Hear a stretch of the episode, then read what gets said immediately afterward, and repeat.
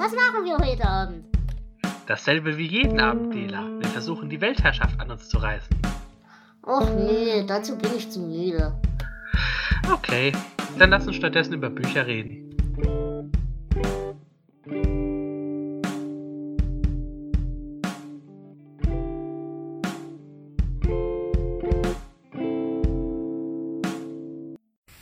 Hallo und herzlich willkommen zu einer neuen Folge des Delas Mastercast.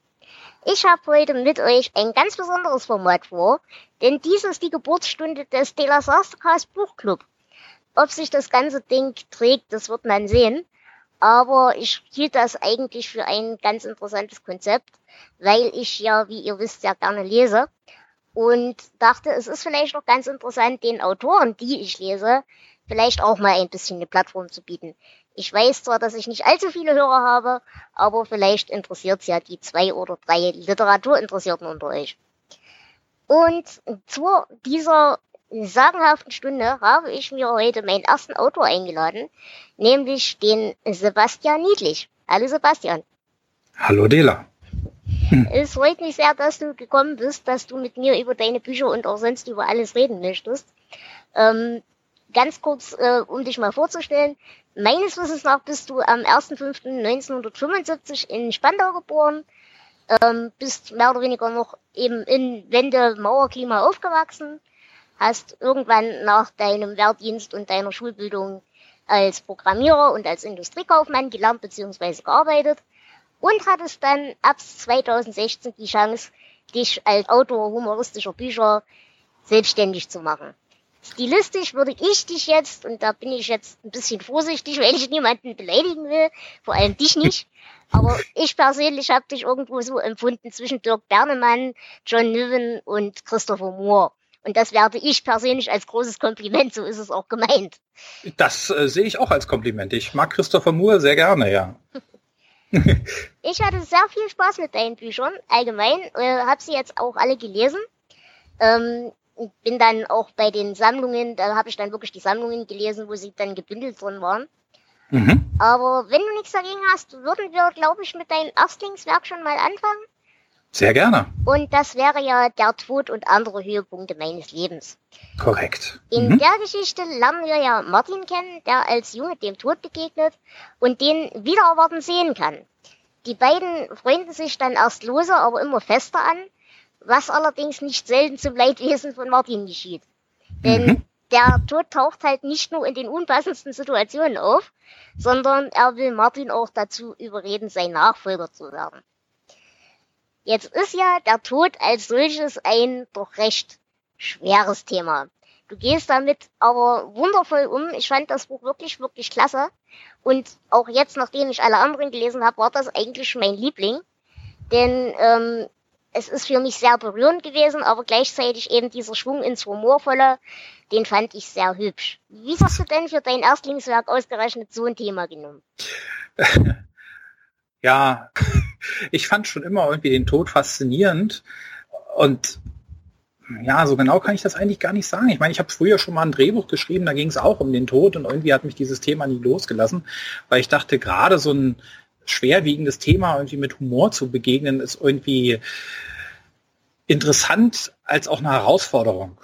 Und ja, da habe ich mich dran gemacht und äh, hab, hoffe, dass ich das einigermaßen gut hinbekommen habe. Also wie gesagt, mir hat das Buch sehr gut gefallen, weil du eben wirklich, also ich habe wirklich eine, eine Gefühlsbandbreite dabei gehabt, die ich auch selten habe. Ähm, es gibt da halt so Szenen, wo zum Beispiel wichtige Personen für den äh, Charakter sterben. Da ist einem schon ein bisschen anders geworden und ich hatte eigentlich selten so eine Bindung zu den Charakteren. Also an der Stelle wirklich großes Lob, das hast du gut hingekriegt. Vielen Dank, vielen Dank. Aber hattest du denn Probleme, das Konzept als solches, als Erstlingswerk vor allem bei einem Verlag überhaupt durchzukriegen oder hattest du da relativ wenig Widerstände? Ich hatte relativ viel Glück, muss ich sagen. Also äh, ich muss dazu sagen, also als Erstlingswerk, das ist jetzt vielleicht insofern übertrieben, dass ich schon seit einer ganzen Weile geschrieben habe. Ich habe äh, früher Drehbücher geschrieben und insofern war das also mein äh, erster Schritt, sage ich schon mal, zum professionellen Schreiben und habe hab dann damals, äh, als das nicht so richtig geklappt hat, mit meinem Co-Autor sind wir dazu übergegangen zu sagen, hier, wir möchten gerne mal jeder seinen Roman schreiben. Und dann hat er seinen Roman geschrieben, ich habe meinen Roman geschrieben, wir haben uns gegenseitig lektoriert. Mhm. Und äh, ein gemeinsamer Bekannter von uns hat dann durch Zufall, war der in einer äh, Agentur, mhm. Literaturagentur. Und dann haben wir da unsere Bücher hingegeben und da hatte ich mehr Glück als er, sage ich mal. ähm, mein Buch wurde dann relativ, kam relativ schnell dann unter die Haube, wobei auch einige größere Verlage äh, abgesagt haben. Ja, und ich habe mich dann für den Verlag Dotbooks entschieden, äh, was ein reiner E-Book-Verlag war mhm. und dachte, probiert man es einfach mal. Und plötzlich war es ein Riesenerfolg. Ja, wie gesagt, den kenne ich dir auch wirklich, weil nicht nur dieses Buch, sondern auch die dann folgenden machen wirklich Spaß zu lesen. Aber wo du gerade sagtest, äh, dein Verlag, bei dem du untergekommen bist, ist primär ein, ein E-Book-Verlag. Ähm, jetzt gibt es ja so mittlerweile verschiedene Geschäftsmodelle, sag ich mal, wie Spotify oder ähnliches, äh, auch für Bücher. Und ähm, ich persönlich bin ein Scuba-Kunde. Steh, wie stehst du denn zu solchen Konzepten? Das ist natürlich jetzt nicht ein Buchverkauf für dich in dem Sinne, aber du kriegst da ja sicherlich auch einen Anteil. Hältst du das eher für geschäftsschädigend oder bist du da ganz glücklich drüber, dass du so eine breitere Masse erreichst? Ich, meine Meinung darüber ist nicht ganz einfach in so Worte zu fassen. Also einerseits bin ich natürlich auch ein fauler Mensch und äh, freue mich und, und spare halt auch gerne und weiß ich was und freue mich darüber, äh, wenn man günstig an Sachen rankommt äh, und vielleicht auch Sachen entdeckt, die man so ansonsten vielleicht nicht gelesen hätte oder so. Andererseits halte ich von diesen ganzen Modellen, äh, ja, bezahle einen Obolus und kriegst so viel, wie du magst, eigentlich nicht so viel. Mhm. Ähm, ich bin da vielleicht ein bisschen, wie soll ich sagen, also ich habe auch Netflix. Mhm. ähm, insofern sollte ich vielleicht nicht so laut schreien, aber ähm, ja, ich weiß nicht. Aber sagen wir so, wenn man dich wirklich aktiv unterstützen will, ist es dir immer noch lieber, man kauft wirklich deine, deine Bücher in dem Sinne und man geht zu deinen Lesungen, als dass man so, solche Dienste nutzt. Tatsächlich ein Buch zu kaufen ist für mich besser, ja. Genau gut. Das wollte ich nur, weil das, das hat mich wirklich mal interessiert, weil gerade solche Sachen, die dienen zwar einem großen Streueffekt, aber ansonsten mit Profit ist da natürlich nicht viel zu machen. Aber ich denke, die Marge ist bei euch sowieso noch nicht so groß. Ja, also das Geschäftliche überlasse ich jetzt einmal dem Verlag. Genau. ähm, ansonsten, was mir sehr gut gefallen hat in deinen Büchern allgemein, aber auch vor allem im Tod, war, dass deine Figuren sehr häufig sehr hin und her gerissen sind zwischen einerseits Kulturpessimismus und andererseits diesem Nächstenliebe, Glauben an das Gute, all diese Dinge. Das ist ja ein breites Spektrum, auf dem man auch gelegentlich sich die Haare rauft, weil man eben noch an das Gute glaubt, aber andererseits eben eigentlich nur noch weg will. Wo auf diesem Spektrum würdest du dich als Person selber einordnen? Ich sag mal so, in allen meinen Figuren steckt natürlich irgendwie ein bisschen von mir drinne. Insofern äh, böse Zungen mögen vielleicht behaupten, dass meine Figuren alle nicht so tiefgründig sind, weil sie alle so wie ich sind, aber äh, ähm, ja, ich denke, ich falle da gut rein. Also ich, ich sag mal, gerade der Martin aus, aus äh, der Tod und andere Höhepunkte meines Lebens ist doch schon sehr mir nachempfunden.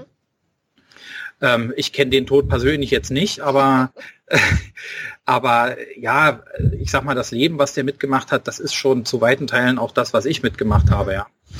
Ähm, insofern ist das vielleicht auch die Figur, die mir am nächsten ist, auch wenn die äh, die Romanfigur aus meinem zweiten Roman ja und Gott sprach, das werde Jonas auf dem Titelbild doch sehr wie ich aussehe, aber nicht ich bin. Okay.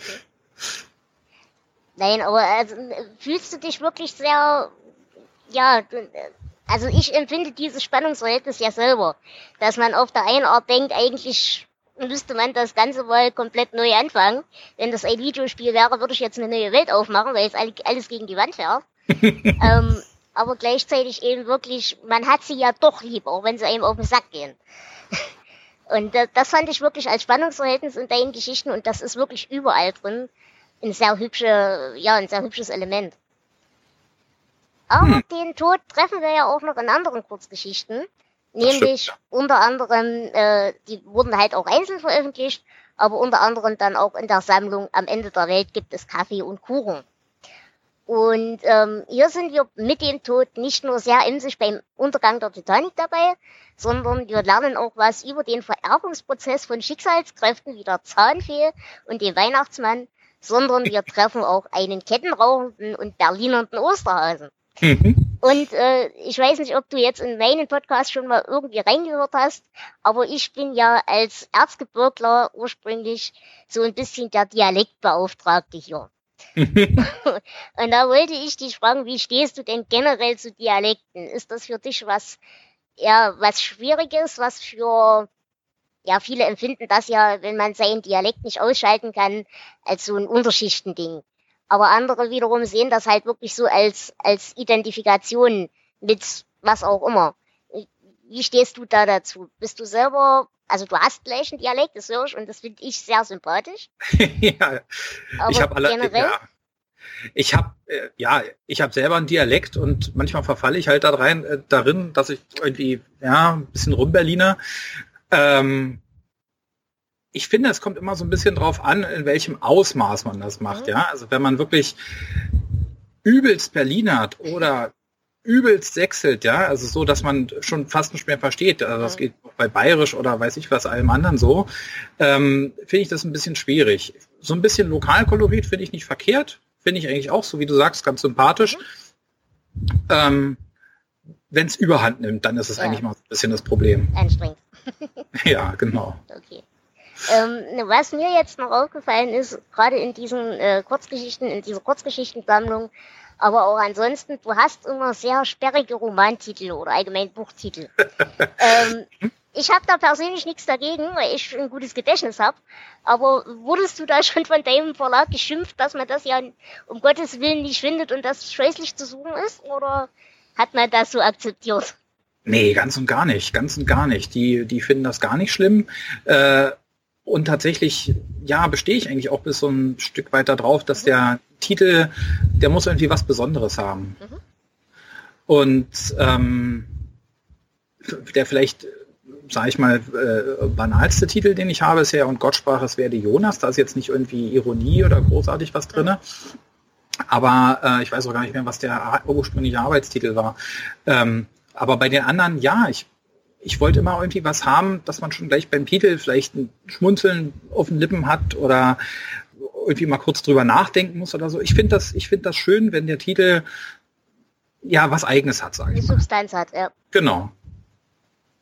Okay, und ähm, du hast ja in dieser Kurzgeschichtensammlung auch noch andere Dinge.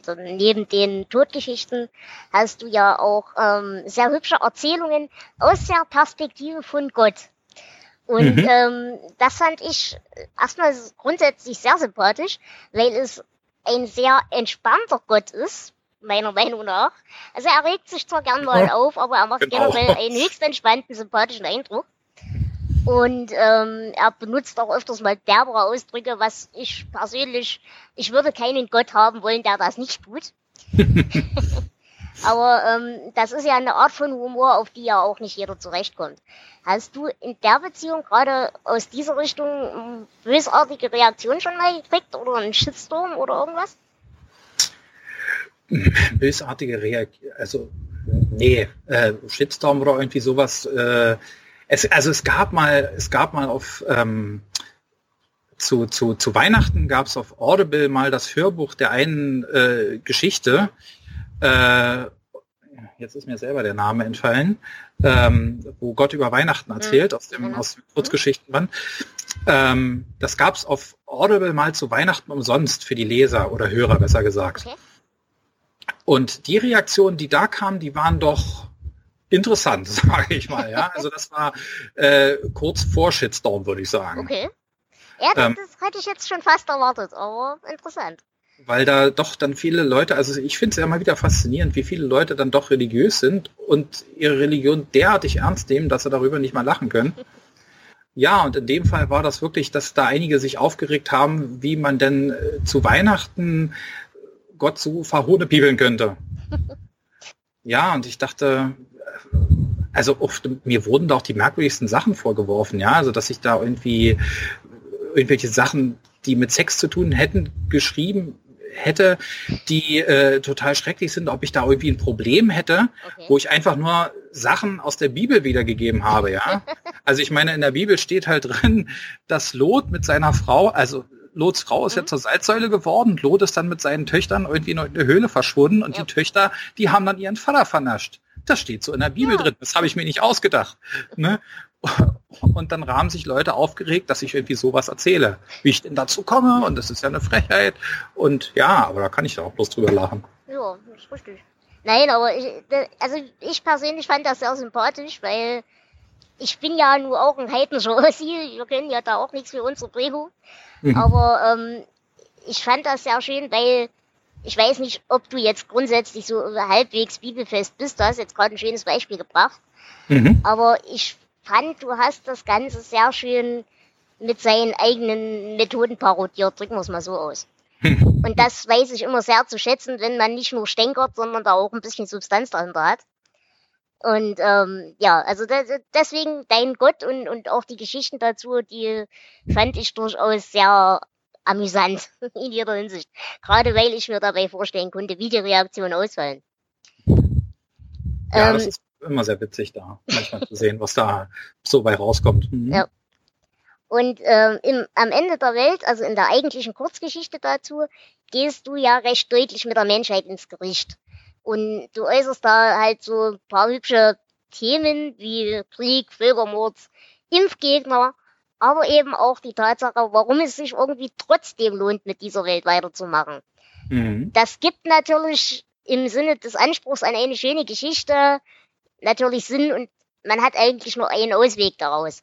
Aber wenn du selbst diesen Reset-Knopf hättest und wir wären jetzt ein Spiel SimCity, irgendeine Simulation oder keine Ahnung, Würdest du neu anfangen oder würdest du sagen, okay, wir gucken mal, ob wir das Ruder noch umreißen können?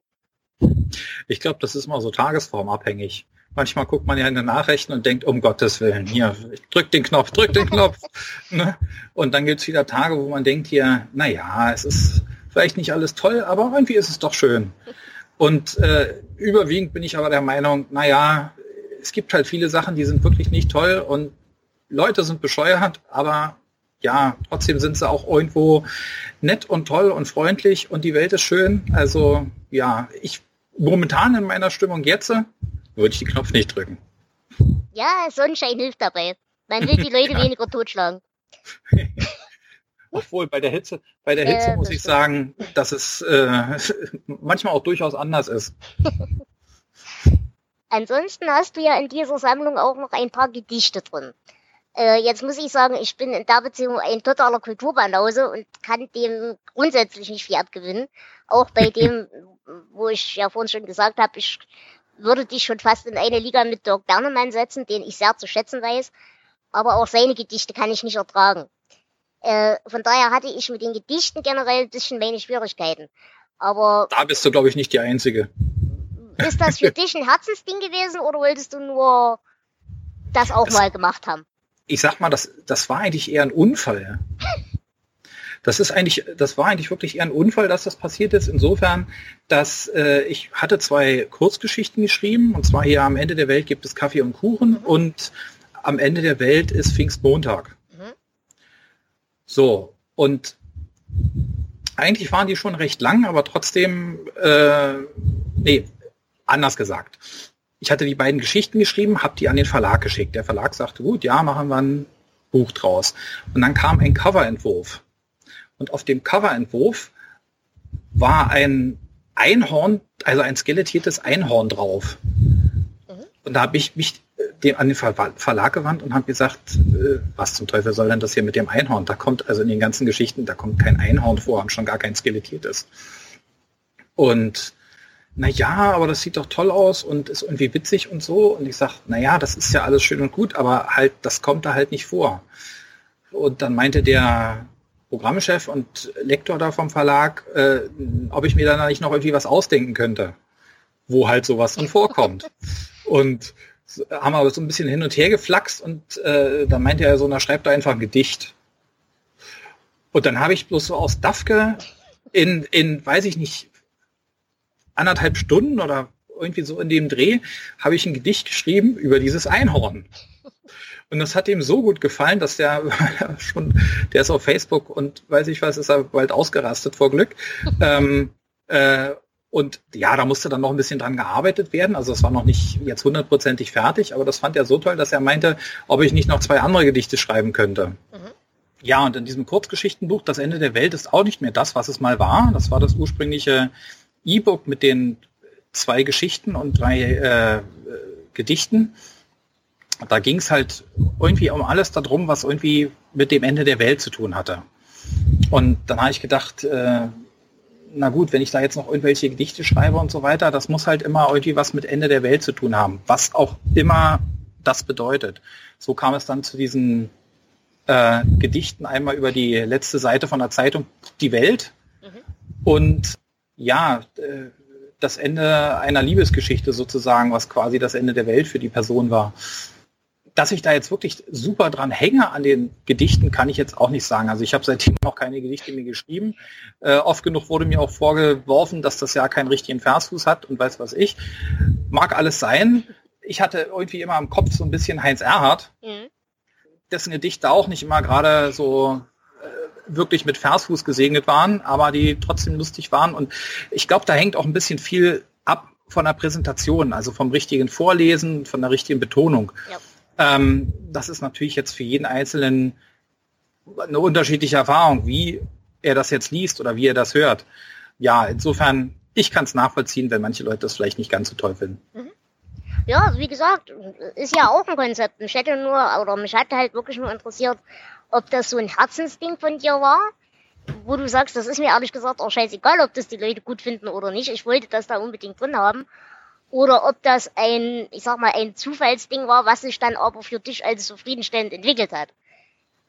Ja, also es ist jetzt nicht so, dass ich die Gedichte schlimm finde. Ich finde, ja. ich finde natürlich, dass das Gedicht mit dem Einhorn ist das, was ich persönlich tatsächlich am besten mhm. finde aber ich finde die anderen auch nicht schlecht und naja, weiß ich nicht, wenn manche Leute Spaß dran hatten, dann ist das schön und dann gefällt mir das auch. Und wenn manche Leute daran keinen Spaß hatten, naja, ich sag mal so, das war der Bonus. Also eigentlich sollte es bloß die beiden Geschichten geben, so gab es noch Gedichte dazu. okay. Gut, ähm, dann würde ich sagen, kommen wir doch mal kurz zu es und Gott sprach, es werde Jonas.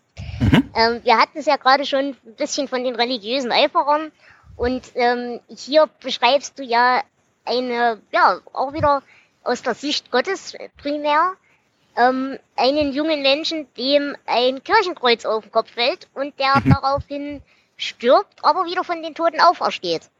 Und äh, dementsprechend natürlich grundsätzlich erstmal für den Messias gehalten wird, oder für einen großen Propheten zumindest. Und äh, ja, da so ein bisschen dem Gedeih und Verderb dieser ganzen Idee mehr oder weniger ausgeliefert ist. Aber er entwickelt sich dahin, dass er das Ganze ein bisschen selbst in die Hand nimmt. Aber generell ist er erstmal ein Spielball von verschiedenen Leuten, die verschiedene Dinge mit ihm vorhaben. Mhm. Ähm, jetzt ist für mich die Frage, würdest du die Verantwortung haben wollen, dass Leute, egal jetzt ob im religiösen Kontext oder generell, auch nur aus Verehrung von dir als Autor oder wie auch immer, dass die Leute plötzlich so viel von dir halten, dass sie deine Worte, deine Taten und so weiter so für bare Münze und als Vorbild nehmen, wie es in dem Buch geschildert ist. Ich, ja, ich persönlich stelle mir das echt schlimm vor. Nee, um Himmels Willen, nein. Also ist jetzt vielleicht schlechte Wortwahl, aber nee, nee, hätte ich jetzt wirklich keine Meinung zu. Nee, das wäre überhaupt nicht mein Ding. Also ich wäre da wahrscheinlich auch so ein bisschen wie der Jonas, ja, in dem Buch, dass ich da sehr vorsichtig wäre, damit in Verbindung gebracht zu werden und, und ja, sowas auch gar nicht haben wollen würde. Mhm. Ja, nee, das wäre überhaupt nicht mein Ding. Da wollte ich dich fragen, äh, du beschreibst ja in diesem Buch auch einen Bodyguard dann. Mhm. Äh, gibt es, das, das hat mich jetzt aus persönlichen Gründen interessiert, gibt es für den ein, ein reales Vorbild und wenn ja, sag diesem Menschen bitte, wenn er sich jemals in irgendeiner Form in meiner Gegend rumtreibt, ich würde ihm dann ein Bier ausgeben. das ist schön. Das war das ohne Mist einer der sympathischsten Charaktere, die ich bestimmt seit zehn Jahren in irgendeinem Buch überhaupt jemals gelesen habe. Das finde ich sehr schön, das finde ich sehr schön, weil ich gerade gehofft hatte, dass der nicht als Klischee rüberkommt. Nein, den weil, fand ich wirklich toll. Weil er als, ich sag mal, bis zu einem gewissen Grad ist, ist er natürlich ein Spiel mit einem Klischee, ja, von dem, von dem großen russischen Bodyguard, ja. Ähm, aber ja, ich hatte, hatte gehofft tatsächlich, dass er so rüberkommt und dass er halt, ja, einfach eine, eine gute Person ist, sage ich mal. Darüber hinaus als zu dem, was man, wie man ihn in erster Linie kennenlernt, sage ich mhm. mal. Nein, den fand ich wirklich schön gezeichnet, eben weil du diesen Schritt über das Klischee hinaus machst, meiner Meinung nach. Eben indem du ihm wirklich eine Tiefe gibst, die in dem Sinne nicht zu erwarten war. Und ich glaube, es wäre wesentlich schlimmer gewesen, hättest du das Klischee gar nicht erst aufgegriffen. Denn wenn man mal realistisch ist, äh, wir Menschen setzen uns nun mal aus Klischees zusammen. Also alle. Und naja, Klischees kommen irgendwo her, ne? Ja, eben. Und, und äh, diesen Schritt dann weiterzugehen, das auszuhebeln auf einer gewissen Weise, das fand ich sehr schön. Also da, den hast du wirklich fantastisch getroffen. Oder wenn es diesen Menschen in echt gibt, dann ist er mir schon remote total sympathisch. Vielen Dank. Okay. Nee, ähm, hm? nee da gab keine, keine Vorlage, sage ich mal. Okay. Ähm, generell hat mich das Buch ähm, auch sehr an John Niven Scott Bewahrer erinnert. Ich weiß nicht, ob du das Buch gelesen hast mal in deiner Karriere. Es ist mir, also ich kenne den Titel, ich kenne kenn John Niven, aber mhm. ich habe tatsächlich das Buch nie gelesen. Nein. Mhm. Und generell, weil ich halt, äh, also ich lese halt alles durcheinander. Aber wie geht's dir selber? Wen oder was liest du so und was inspiriert dich? Beziehungsweise hast du überhaupt als Autor selber noch Spaß dran, die Bücher von anderen Leuten zu lesen? Ich habe Spaß daran, die Bücher von anderen Leuten zu lesen und, und ich mag ich mag viele Autoren, ich komme nur leider irgendwie in letzter Zeit einfach gar nicht mehr dazu, so viel zu lesen, wie ich vielleicht gerne möchte. Ich meine, ich könnte wahrscheinlich genug lesen, aber äh, meistens ist dann abends, auch wenn meine Frau von der Arbeit kommt oder weiß ich was, dann versumpft man halt irgendwie vor Netflix oder weiß ich was. Ja, also im Grunde ist es ein bisschen selbstgewähltes Schicksal, sage ich mal.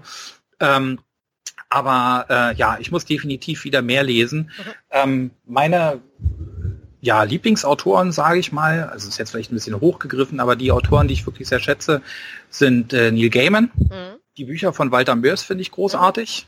Mhm. Ähm, weniger humorvoll, aber was ich trotzdem sehr mag, ist Andreas Eschbach. Aha.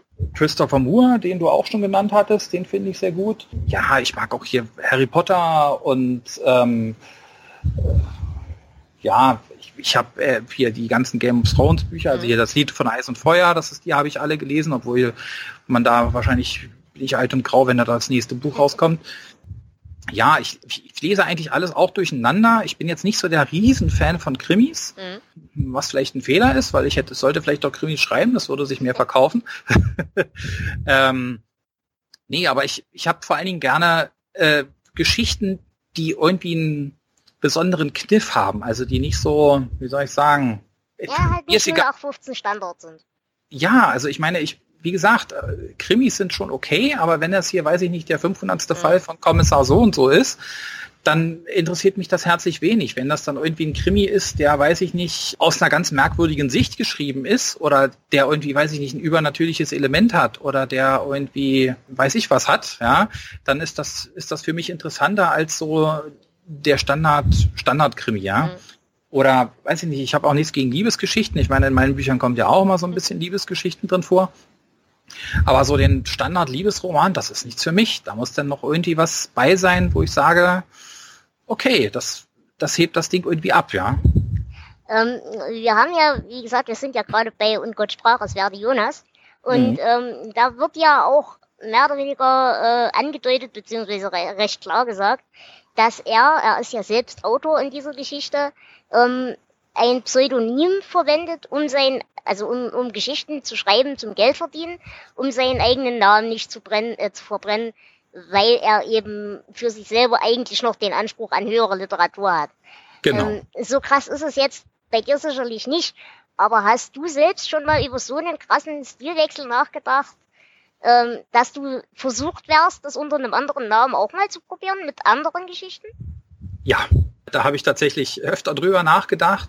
Das Problem ist einfach nur, dass man äh, ja gar nicht die, die Zeit hat, so viel zu schreiben, mhm. sage ich mal.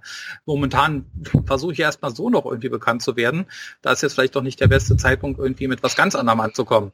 Ähm, äh, tatsächlich würde ich ganz gerne auch ein Krimi schreiben. Mhm. Ich habe da auch eine ganz konkrete Idee, die allerdings auch, wie ich schon sagte, so einen bestimmten Kniff hat, was die deutlich abheben würde. Allerdings, äh, ja, bleibe ich jetzt erstmal bei, bei meinen Sachen. Mhm. Und ich würde tatsächlich, wenn ich sowas wie ein Thriller oder ein Krimi oder irgendwas anderes schreiben würde, vermutlich ein Pseudonym benutzen, weil ganz einfach, ich sag mal, wenn ich irgendwas Blutrünstiges schreiben würde und käme dann mit dem Namen Sebastian ja. Niedlich, naja, das äh, passt wahrscheinlich nicht so gut. Und dann natürlich, dass die Leute vielleicht auch was ganz anderes erwarten, ne, wenn ja, sie meinen natürlich. Namen darauf sehen. Also ich, ich hätte wahrscheinlich kein Problem mit einem offenen Pseudonym. Ich würde wahrscheinlich ganz klar sagen, ich habe das geschrieben, mhm. aber das ist halt unter diesem Pseudonym erscheint nur Zeug, was jetzt nicht lustig ist oder so. Ja. Ja, aber so grundsätzlich darüber nachgedacht habe ich und ich bin mir auch ziemlich sicher, dass ich irgendwann mal sowas machen werde, aber konkret dran arbeiten tue ich momentan nicht. Mhm, okay. Und ähm, ich bin ja Moderatorin eines Stephen King Podcastes. Und äh, Stephen King nannte mal das Schreiben die Selbstverteidigung vor dem alltäglichen Wahnsinn. ähm, das fand ich damals eine sehr schöne Formulierung.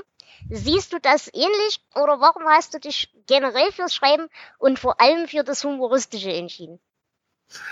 Ähm, erstmal muss ich sagen, dass Stephen King auch einer von den Autoren ist, die ich sehr, sehr schätze, auch wenn er ganz oft keine Enden ja. schreiben kann. Also das ist wirklich schlimm.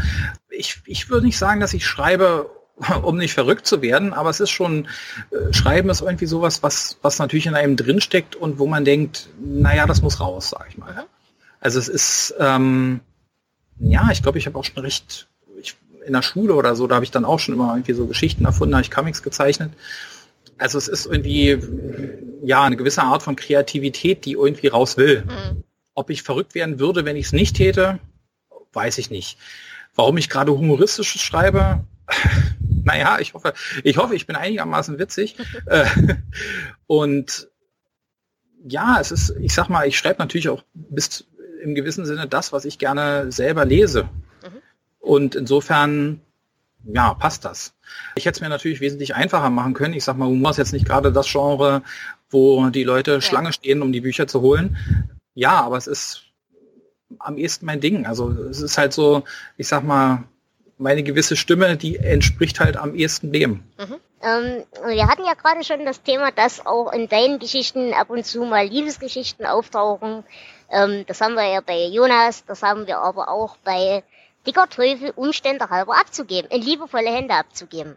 Mhm. Ähm, auch ein sehr schöner Roman, hatte ich auch sehr viel Spaß dran, vor allem ähm, nicht unbedingt nur an der Idee, dass da jemand seine Liebe finden möchte oder muss, sondern ja, mehr oder weniger wirklich durch die Dynamik der einzelnen Charaktere und durch den Humor, der halt auch wirklich da wieder mitspielt. Dieser leicht unterschwellige Zynismus, aber gleichzeitig dieses, man weiß es ja eigentlich besser oder man kann es besser lernen. Das Schöne ist halt, du beschreibst einerseits diese Absurdität in einer, in einer Hölle und auch äh, dieses Konfliktes, oder nicht Konfliktes, aber dieses, dieses Verhältnisses zwischen Teufeln und Gott und seiner Dienerschaft, aber eben auch das alltägliche Leben, zum Beispiel in Berlin ähm, wo man dann eben wirklich zwischen Hipstertum und gedankenloser Tradition gefangen ist. Oder eben auch religiösen Spinnern und so weiter und so fort. Und ja, was ich sehr schön fand, ist, dass man hier auch wirklich wieder diese, dieses Spannungsverhältnis hat zwischen wann lachen und wann zuschlagen. ähm, das fand ich sehr hübsch. Empfindest du das auch als so krass in der Realität, gerade in Berlin, wo ja sicherlich wirklich alles zusammenkommt, was es so an, an Einstellungen zum Leben gibt? Also in Berlin muss man schon sagen, also man braucht bloß mal mit der U-Bahn zu fahren, ja, dann hat man sämtliche Verrückten der Stadt gesehen. Äh, also ich bin ja, ich bin ja lange Zeit zur Arbeit dann immer gependelt und hatte auch äh, viel, also habe viel Zeit in der U in U-Bahn, S-Bahn und Bussen und weiß ich was verbracht. Und da hat man wirklich ein Kaleidoskop an Leuten kennengelernt. Das ist Wahnsinn. Äh, in einer Großstadt sind alle nicht ganz normal. Und ähm, du hast ja auch in diesem Buch sehr schön beschrieben, diesen ganzen Wahnsinn von Dating und diesen ganzen Quatsch, der damit zusammenhängt. Angefangen bei irgendwelchen Betrügerseiten zu Speed-Dating und so weiter und so fort. Jetzt weiß ich, dass du verheiratet bist.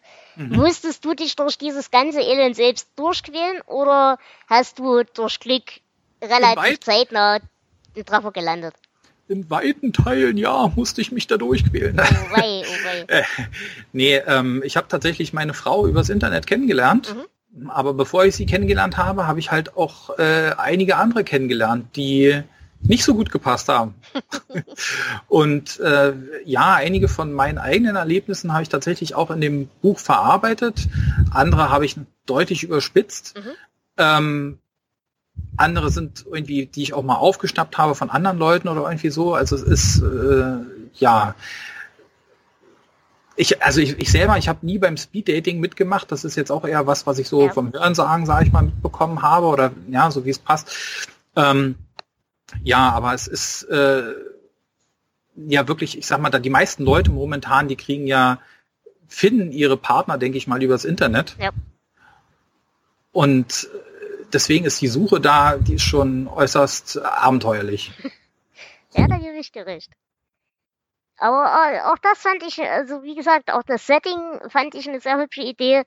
Und was ich persönlich immer sehr mag, du hast, auch wenn du vorhin sagtest, sehr viele deiner Charaktere haben sehr viel von dir und sind dadurch vielleicht ein bisschen blass, finde ich gar nicht. Du hast sehr oft eine sehr schöne Entwicklung in deinen Charakteren, die halt wirklich von anfänglich relativ passiven Charakteren werden zu Leuten oder, oder auch Dämonen, die, ja, die Dinge in die eigene Hand nehmen und die sich ihrem Schicksal stellen und so weiter. Und das weiß ich persönlich immer sehr zu schätzen an Büchern, wenn das passiert. Naja, Weil wir hatten ja das Gegenbeispiel, gerade Stephen King, bei dem ist das eher nicht so. Ja, äh, ja, Stephen King hat andere Qualitäten, ja. ähm, ja, mit Entwicklung ist da in der Tat meistens nicht so wirklich viel her. Äh, und halt die Enden, die irgendwie immer so ein bisschen im Sande verlaufen. Ähm, ja, nee, ich mache mir natürlich darüber Gedanken und natürlich äh, ist schon irgendwie mein Ziel, dass die Leute in der in der Geschichte eine Entwicklung durchmachen. Mhm. Ähm, wobei ich nicht sagen möchte, dass das jetzt unbedingt immer so ist. Also manchmal ist ja vielleicht gerade der Punkt, dass Leute sich eben nicht entwickeln. Natürlich, natürlich. Ähm, aber ja, also das ist natürlich alles schon so sehr durchdacht gewesen, sage ich mal, in der Form. Hm. Nein, aber wie gesagt, auch an dem Roman hatte ich wirklich viel Spaß. Ich hatte ein bisschen Schwierigkeiten reinzukommen. Da ist ein bisschen, ich sag mal, ein bisschen langsamer als die Todgeschichten.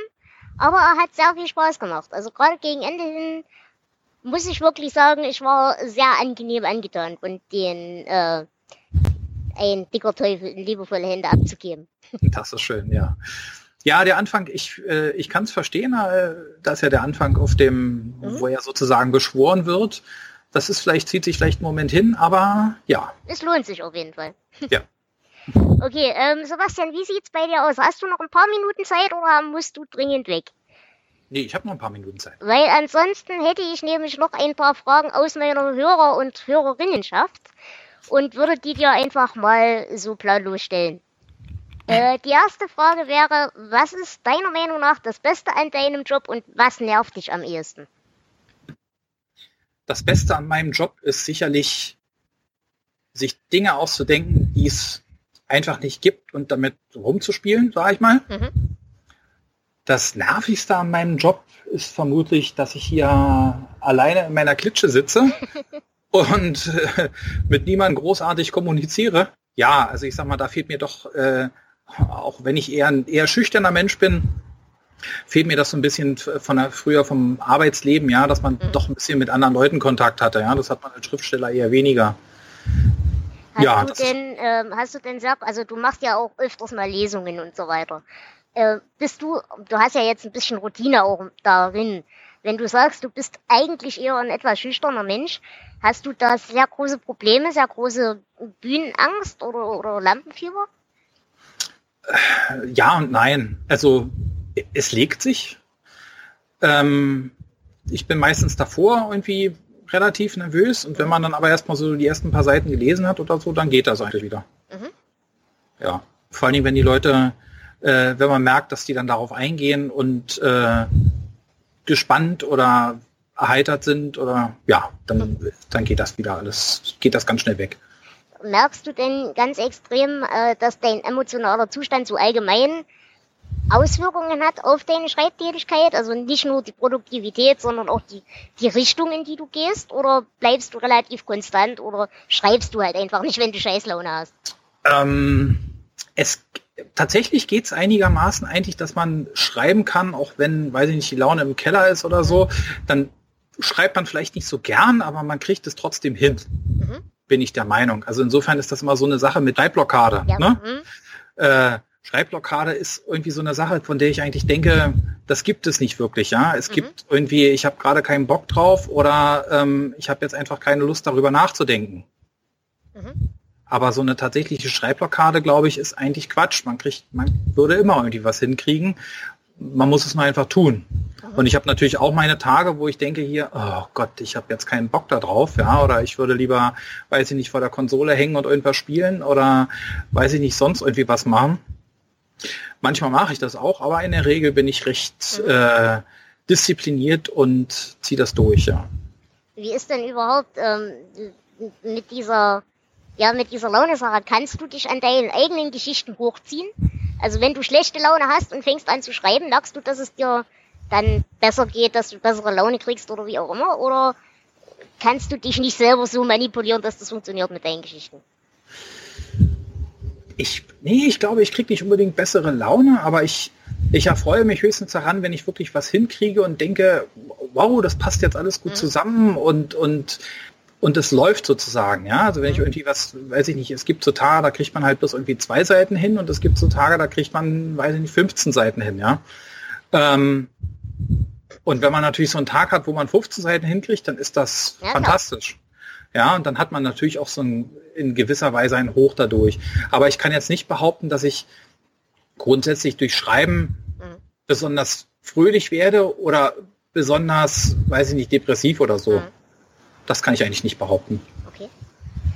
Und wie ist das bei dir allgemein im Prozess? Ähm, hast du zuerst die Charaktere und dann die Story? So ist es ja bei deiner ähm, Kellnerin zum Beispiel in Am Ende der Welt gibt's Kaffee und Kuchen, die ja Menschen sieht und sich sofort zu diesen Menschen eine Geschichte ausdenkt. Oder ist es bei dir andersrum, dass du so ein, ein grobes Konzept hast und dir dann überlegst, wer würde da reinpassen? Das kommt drauf an, ehrlich gesagt. Ähm, manchmal, manchmal hat man wirklich eine Idee zu irgendwie einem Charakter, wo man denkt, ähm, ja, was könnte man denn mit dem anstellen? Ja, irgendwie mhm. einfach eine witzige Figur, die irgendwie merkwürdig ist oder so und äh, was für eine Situation könnte man den schubsen, dass da irgendwie was Dramatisches passiert. Ähm, aber im überwiegenden Teil der Fälle möchte ich meinen, habe ich so grundsätzliche Ideen, die einfach, also zu irgendeiner Geschichte, ja. Was mhm. wäre, wenn äh, der Teufel eine Frau suchen wollen würde, ja. Mhm. Äh, was wäre, wenn man mit dem Tod befreundet ist oder so. ähm, ich glaube, da mein Gehirn funktio äh, funktioniert eher in diese Richtung. Okay. Also ich habe auch irgendwie so eine ellenlange Liste mit, mit Ideen, die so in diese Richtung gehen. Was wäre, wenn? Und äh, ja, oder irgendwie einfach ein Grundkonzept ist da von irgendeiner Geschichte. Und dann muss man halt sehen, was für eine Geschichte kann man denn daraus eigentlich basteln? Ja, also ist das, ist das eine, trägt das für ein ganzes Buch? Ist das nur was für eine Kurzgeschichte? Äh, inwiefern kann man da äh, überhaupt irgendwie was draus machen? Ja, oder was ist eigentlich, sage ich mal, auch das Thema vielleicht von einem mhm. Buch? Ja, also nur weil man jetzt sagt, ja, weiß ich nicht, irgendwo, da stirbt jetzt einer, ja, ähm, ja, das, das heißt ja noch nicht, dass es dann tatsächlich einfach nur um einen Mord geht, sondern es kann ja sein, dass es um was völlig anderes geht. Ähm, wie zum Beispiel, weiß ich nicht, was man mit seinem Leben gerne anfangen möchte oder so, ja.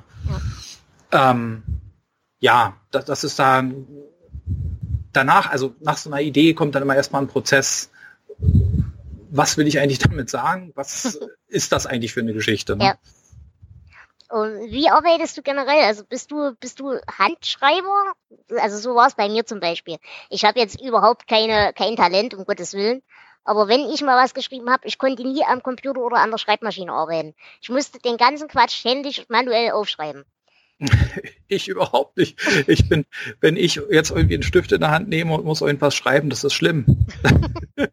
Ich kann ja, also ich kann meine eigene Sauklaue kaum noch lesen. ähm, das ist, äh, ja, nein, ich schreibe wirklich komplett am Computer mhm. und das ist auch, ja, einfach, es geht einfach am schnellsten. Ja. Ich habe ja schon das Problem am Computer, dass manchmal, äh, ich denke halt schneller, als ich schreibe. und dann kommt schon auf dem Computer Quatsch raus. Was ja. soll denn erst, äh, sage ich mal, handschriftlich rauskommen, ja? ähm, nee, ich brauche tatsächlich die, die Schnelligkeit eines Computers, um mhm. das, äh, um noch ordentlich schreiben zu können. Mhm. Und ähm, wenn du schreibst, äh, nutzt du zum Beispiel Platzhalternamen und hast du dann immer so dieselben oder hast du wirklich so im, im Schreiben mehr oder weniger dann direkt das Gefühl, ja, da muss jetzt Martin heißen, weil Martin ist ein Schicksal und kein Name oder und so weiter. Oder, oder hast du so Standardnamen, die du erstmal als Dummy überall einsetzt? Ähm, nee, ich, hab, ich mache mir meistens äh, tatsächlich schon während der Planung Gedanken über die Namen. Mhm. Ähm, oder ich gucke einfach so, denke, na, wie alt ist denn jetzt hier die Person? Ja, wann ist die ungefähr geboren? Und dann gucke ich manchmal im Internet nach, was ist denn in dem Jahr so. Gängig da gibt es ja, mhm. genau, was waren da so für Namen gängig? Und dann schaue ich da, welcher gefällt mir, welcher könnte da so halbwegs passen. Das ist äh, manchmal auch einfach nur so der Fall. Ich habe tatsächlich bisher nur bei einer einzigen Person mal den Namen nachträglich geändert mhm. in einem Buch. Ähm, aber das ist auch ja, kann ich jetzt gar nichts weiter zu sagen, was da jetzt großartig der Grund war. Also das war jetzt irgendwie nicht, da hatte der Name kein, nicht unbedingt eine Bedeutung. Also bei, bei tatsächlich bei, bei, bei Jonas, äh, da haben etliche der Namen Bedeutung. Ja, klar, logisch, weil innerhalb des Kontextes halt. Genau, weil, weil eben durch den Kontext äh, mussten diese Namen sozusagen, ja, sozusagen so sein. Äh, bei den anderen, ja, kommt es immer drauf an. Mhm. Und ähm, sagen wir mal so, du hast ja in Anführungsstrichen mal was Vernünftiges gelernt. Ja. Ähm, wie ging dir das dabei, diesen Schritt zu tun in die Selbstständigkeit? Und wie wird das auch von außen gesehen? Also so zum Beispiel von deinen Eltern und so weiter. Hattest du da sehr Widerstände zu überwinden oder ist das eigentlich auf allgemeine Akzeptanz und Vertrauen in dein Talent gestoßen? Ähm, ja, einfach war es nicht, sage ich mal so. Mhm. Ja. Ähm, ich habe ja vorher eine ganze Zeit lang als äh, Webdesigner und Programmierer gearbeitet. Ähm, und als ich dann Erfolg hatte mit den Büchern, äh, war natürlich schon irgendwie der Traum, das irgendwann mal zur Selbstständigkeit zu bringen. Mhm. Nur ist es aber nur so, dass man mit Büchern ja nicht großartig Geld verdient.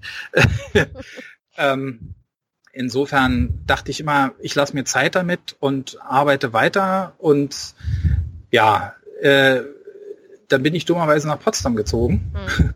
Oder glücklicherweise könnte man sagen, weil ich bin ja mit meiner Frau sozusagen zusammengezogen. Ähm, und musste dann so lange pendeln, dass ich gesagt hatte, also das bringt es nichts. Mhm. Ich habe mir dann in Potsdam erst nur noch was gesucht.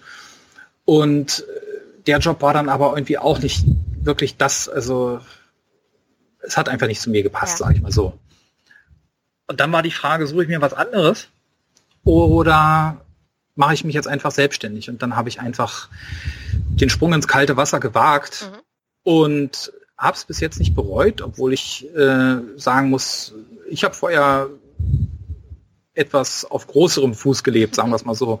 Ähm, ja, äh, wie das bei anderen Leuten ankommt, also meine Mutter hat gesagt, na ja, wenn das klappt, dann schön.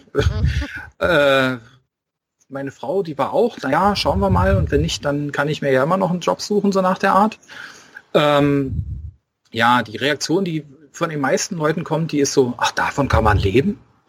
Ja, ich weiß auch immer nicht, ob ich das äh, als toll oder als äh, besorgt oder als... Äh, naja, ich glaube ganz ehrlich, das ist bei uns, wir haben ja alle so ein schlechtes Konsumentengewissen. Du sagst es zu uns bei unserer Scooby-Diskussion selber, wir, wir wissen alle, dass es irgendwo blöd ist in Teilen, aber gleichzeitig haben wir alle ein Netflix-Abo.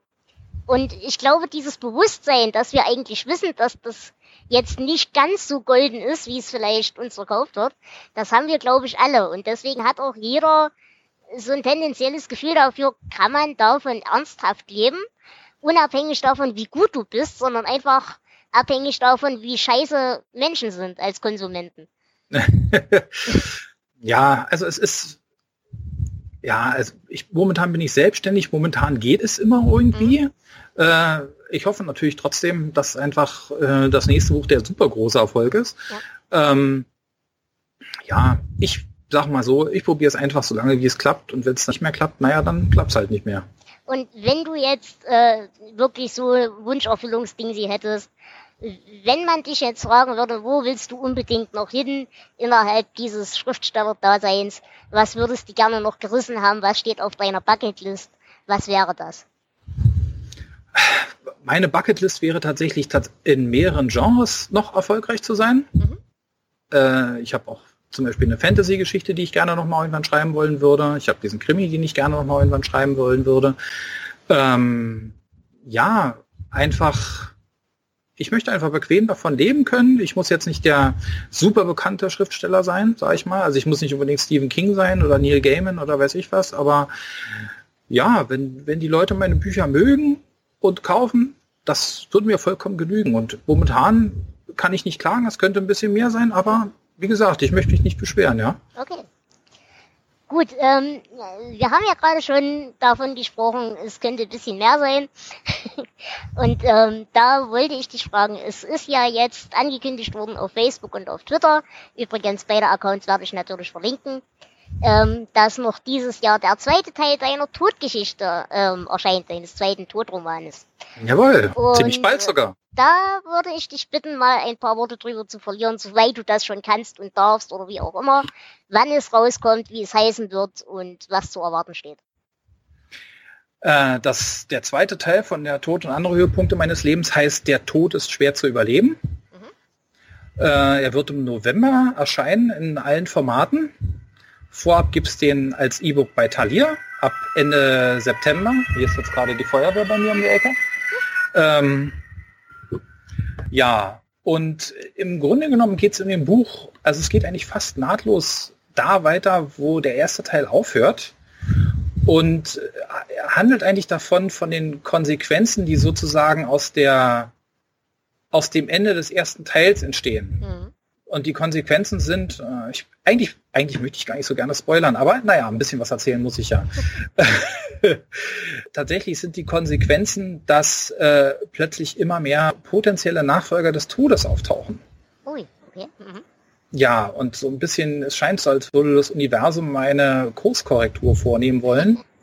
Und ja, es, es gibt mehrere Leute, die jetzt den Tod sehen können. Und ähm, ja, was hat das mit denen auf sich? Äh, sind die wirklich dafür geeignet? Und ja, wie geht Martin damit um? Ähm, und ist eventuell, weil Martin noch auf der Welt ist, irgendwie die Welt nicht mehr so, wie sie vielleicht sein sollte?